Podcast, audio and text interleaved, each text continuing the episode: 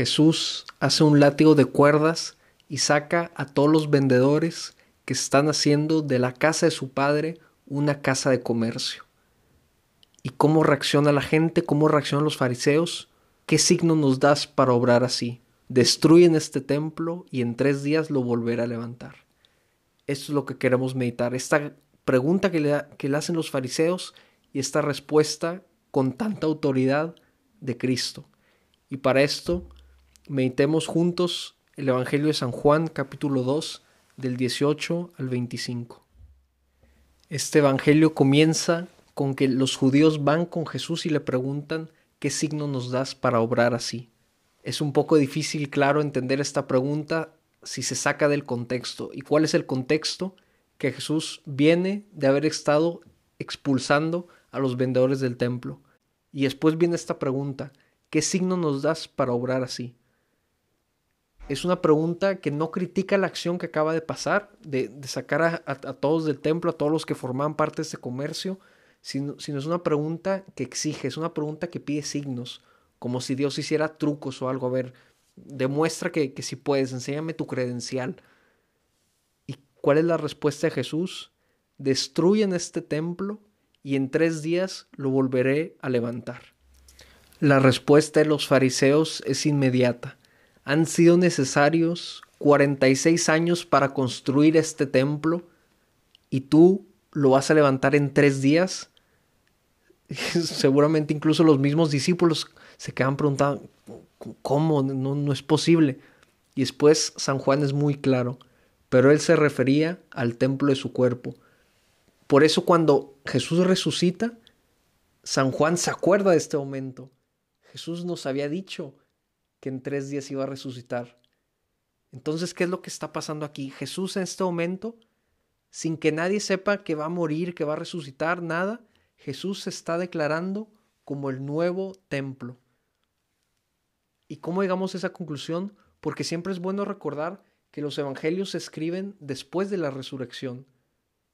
A la luz de la resurrección, Juan se acuerda de esto. Entonces ya todo, ya toca en su lugar, ya puede entender Juan. Jesús está declarando el nuevo templo, es decir, el nuevo y único lugar para el encuentro con Cristo, para el encuentro con Dios.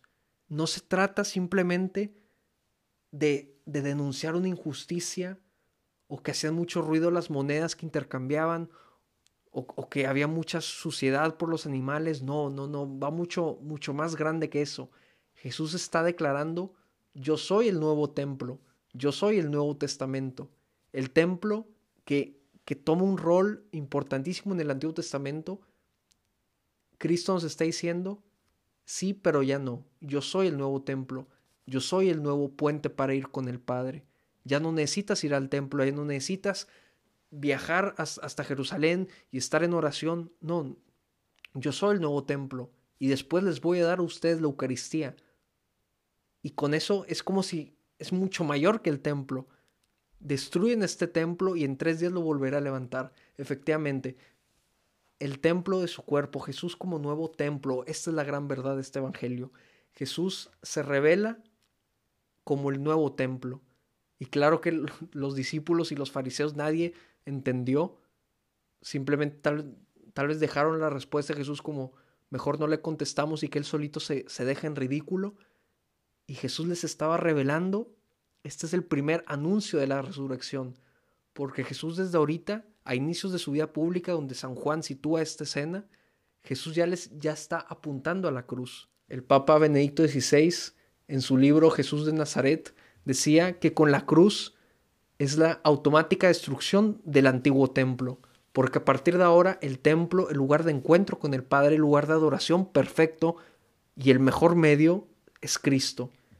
Y con la Eucaristía vemos una nueva forma de venerar al Padre.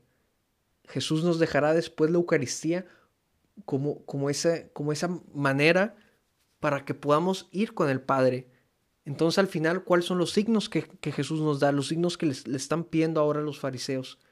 Nos deja como, como señales la cruz y la resurrección.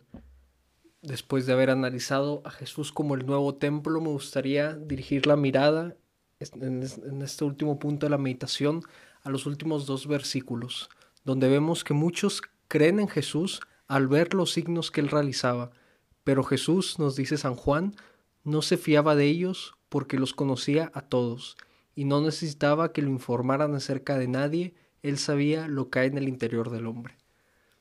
Yo creo que hay dos maneras o dos perspectivas de ver estas, estas palabras que nos comparte San Juan. La primera, y hemos hablado en, en diferentes meditaciones de, de las falsas imágenes que podemos tener de Dios, un Dios que juzga, un Dios policía, un Dios que está arriba de mí, que, que quiere ver cuando me equivoco y, y, si me equivoco ahí va a estar y me va a regañar y me va a castigar, esa es una opción. Y la otra opción es ver estos últimos versículos con los ojos de la fe. Muchos creyeron al ver. Nosotros, que no podemos ver, porque no somos del mismo tiempo de Jesús, y eso es evidente, podemos ver a Cristo y podemos creer en Él, no con los ojos de la vista, sino con los ojos de la fe. Y eso es lo que nos está compartiendo hoy Jesús, eso es lo que nos quiere decir. Ustedes vean con los ojos de la fe, vean el Evangelio, vean mi vida, vean lo que yo hago por ustedes, yo que me declaro nuevo templo, nuevo lugar de adoración, y cree con los ojos de la fe. Y claro, podemos tener la tranquilidad de que Jesús ve nuestro interior, porque es nuestro Padre omnipotente y sabe todo, pero lo ve con amor. Y eso siempre es importantísimo al ver estos, estos pasajes. O sea, Jesús claro que sabe todo y no necesitamos ninguna prueba ni, ni pedirle signos. Él sabe todo y lo ve todo, pero nos ve con amor, con una mirada de un padre que quiere lo mejor para su hijo. Muchos creyeron al ver los signos. Nosotros no podemos ver los signos, no podemos ver a Jesús, pero podemos ver a Jesús de la misma manera o incluso más fuerte en la Eucaristía. Entonces vemos a Jesús con los ojos de la fe, creemos que en ese pan está Cristo, creemos que cuando el sacerdote transforma en la transubstanciación del pan al cuerpo de Cristo y, de, y del vino a la sangre de Cristo, creemos que es la verdad. Y esa es la invitación que hoy también nos, nos está dando. Jesús nos da dos invitaciones el día de hoy. Yo soy el nuevo templo, yo soy el camino hacia el Padre. Después nos dirá, yo soy el camino, la verdad y la vida, efectivamente. Y también nos dice, Vean, pero con los ojos de la fe. Y no te preocupes, yo sé lo que hay en tu interior y veo eso y lo veo con amor. Pidámosle al Señor, Señor, ayúdame a cada día acercarme más al Padre. Tú eres el nuevo templo, tú nos dejas la Eucaristía como nueva forma de adoración. No, no te, eh, lo hemos dicho antes, no tenemos que ir a, ningún lado. Claro, tenemos iglesias, tenemos lugares de adoración donde nos facilitan el encuentro, pero al final lo importante es Cristo. Señor, ayúdame a verte con los ojos de la fe, esos ojos que tanto necesito. Señor, el día de hoy aumenta mi fe, aumenta mi fe en ti.